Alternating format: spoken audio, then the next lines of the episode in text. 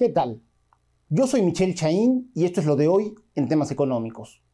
Y lo de hoy para buena parte de las familias de tanto de México como de Puebla es sin duda el incremento que hemos visto en el nivel de precios, pero sobre todo los incrementos de precios que hemos visto en muchos de los artículos de la considerada canasta básica.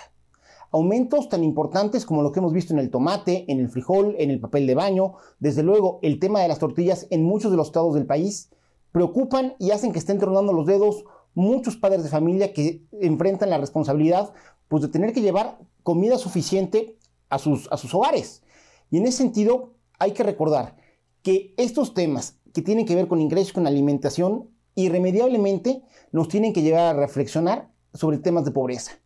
Y esto es así porque dada la complejidad de la sociedad mexicana, tenemos un mecanismo y una metodología muy particular para definir la pobreza que va más allá del ingreso. Sí, desde luego, el ingreso es fundamental y se toma en cuenta. Digamos que este es uno de los factores. El,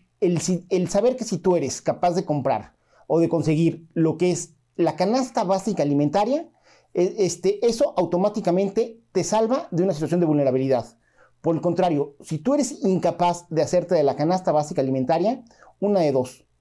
O eres, este, o estás en condición de pobreza, o por lo menos estás en condición de vulnerabilidad.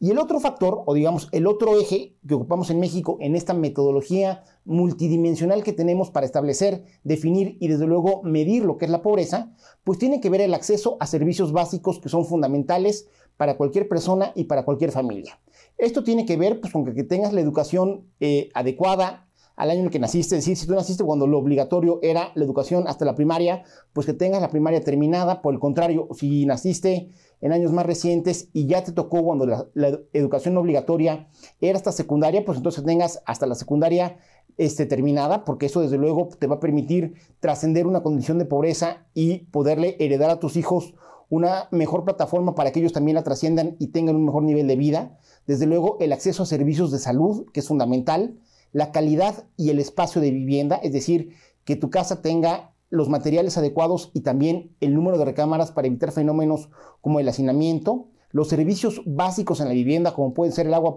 este, potable o el alcantarillado, que son tan importantes, eh, desde luego el tema de, eh, del acceso a la seguridad social y el que tengas una alimentación adecuada. en este sentido, el, el hecho de que están aumentando de precio los artículos de la canasta básica impacta al fenómeno de la pobreza, digamos que desde las dos dimensiones, desde la del ingreso, es decir, porque aumenta el costo de la canasta básica alimentaria y es mayor la proporción de mexicanas y de mexicanos que no les alcanza para, adquirirla, pero también entendiendo que uno de, los, de estos aspectos sociales irrenunciables es el poder acceder a una alimentación adecuada. En este sentido, pues la verdad es que el fenómeno es dramático. Si tomamos los datos de Coneval, en 2018 había en el país 52.4 millones de mexicanas y de mexicanos en condición de pobreza, de los cuales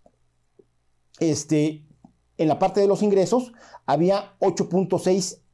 que no podían, este, que eran vulnerables en el sentido de los ingresos y este, 36.7 que lo eran por la parte de las carencias sociales. En este sentido, el aumento de precios que está dando eh, es un tema que nos tiene que poner a reflexionar a nosotros como mexicanos, pero que también tiene que hacer pensar al gobierno federal. Y esto viene sobre todo por, esta, por este muerto revivido que tuvimos en esta administración con la cuarta transformación, que es Segalmex. Segalmex que se buscó eh, recrear lo que en su momento fue con Azupo, donde se buscó establecer pues el que hubiera producción, el que hubiera precios de garantía, el que hubiera un acopio, digamos que eh, preventivo de muchos de estos, eh, de, estos este, productos, precisamente para evitar el desabasto, para evitar la especulación y para evitar la escalada de precios, lo cual evidentemente no ha funcionado y habría que preguntar qué ha sido de los millones y millones de pesos que se le han dedicado a Segalmex, que simple y sencillamente ha brillado por su ausencia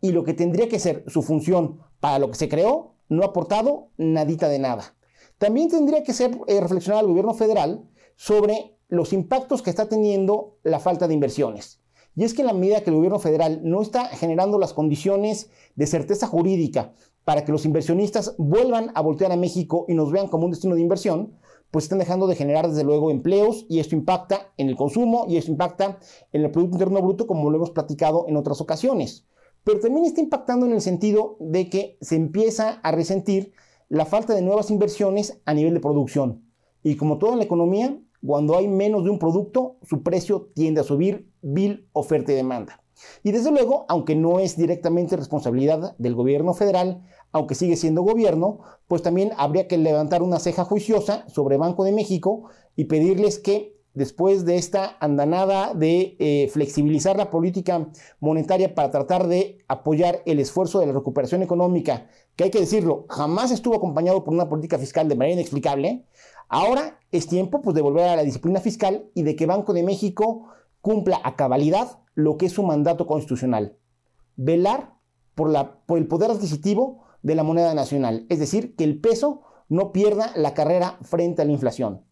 Y es que posiblemente para los más jóvenes esto resulte un tema este, de libro de texto, pero para quienes vivimos las décadas de los 70, de los 80, los excesos del populismo de Luis Echeverría Álvarez o la megalomanía de José López Portillo, pues sabemos lo cruenta, lo difícil, lo injusta este, lo lacerante que puede llegar a ser la inflación, cuando por más que tú trabajes y por más que tengas dinero en la bolsa, ese dinero simple y sencillamente no te alcanza para adquirir los bienes y servicios que tú necesitas para sacar adelante tu hogar o tu familia,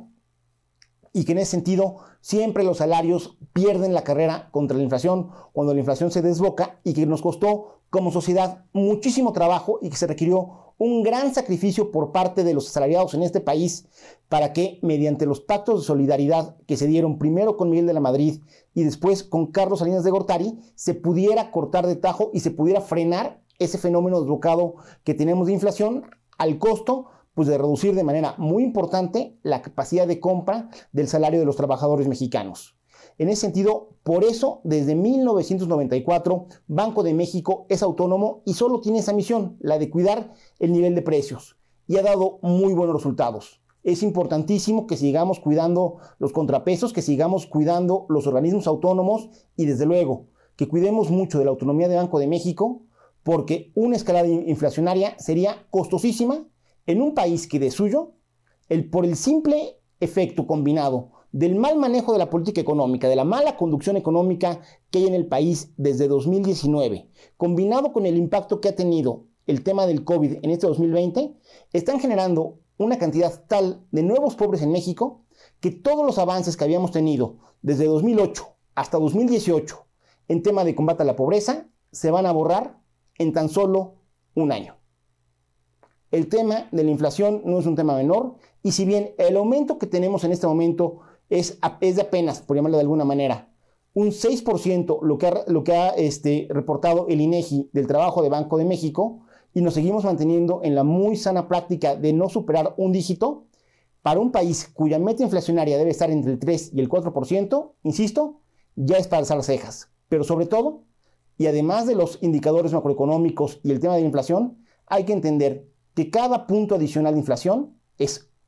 una familia más una mesa mexicana más, donde simple y sencillamente el trabajo de toda la semana o de toda la quincena les alcanza para menos y no les está permitiendo, en muchos casos, acceder a la canasta básica alimentaria que cuesta más o menos, de acuerdo a los indicadores de Coneval, 1.600 pesos. Una persona, un trabajador mexicano que por sus esfuerzos no puede tener 1.600 pesos para comprar los alimentos que necesita para simple y sencillamente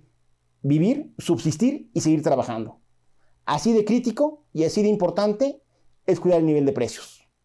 Yo soy Michelle Chaín y eso es lo de hoy